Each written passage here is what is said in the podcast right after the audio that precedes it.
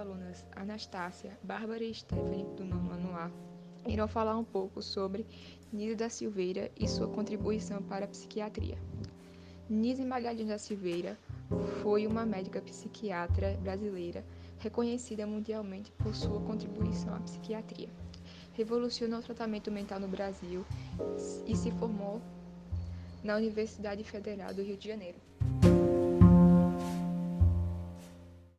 Após a morte de seus pais em Maceió, Nise resolveu mudar-se para o Rio de Janeiro, onde ela atuou em clínicas e hospitais psiquiátricos.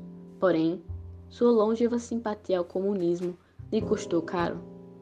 Nise acabou denunciada por uma enfermeira e foi presa pela polícia política do Estado Novo de Getúlio Vargas. Ficou 18 meses de reclusão. Após passar um tempo na clandestinidade, Nise foi contratada em 1944 para o Corpo Clínico do Centro Psiquiátrico Nacional Pedro II, no Rio de Janeiro.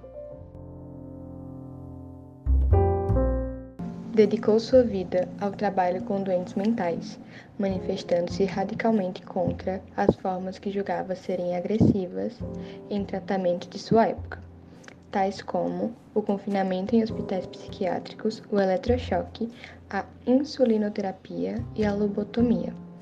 Nise ainda foi pioneira ao enxergar o valor terapêutico da interação de pacientes com animais. Ficou mundialmente conhecida por humanizar o tratamento psiquiátrico no Brasil e se declarar totalmente contra as formas agressivas de tratamento de sua época.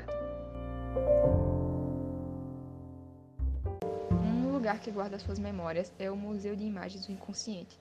Esse museu foi inaugurado em 20 de maio de 1952 no, até então, Centro Psiquiátrico Nacional, no bairro Engenho de Dentro, no Rio de Janeiro, por iniciativa da própria Nisa da Silveira. Obrigada pela atenção. Finalizamos por aqui.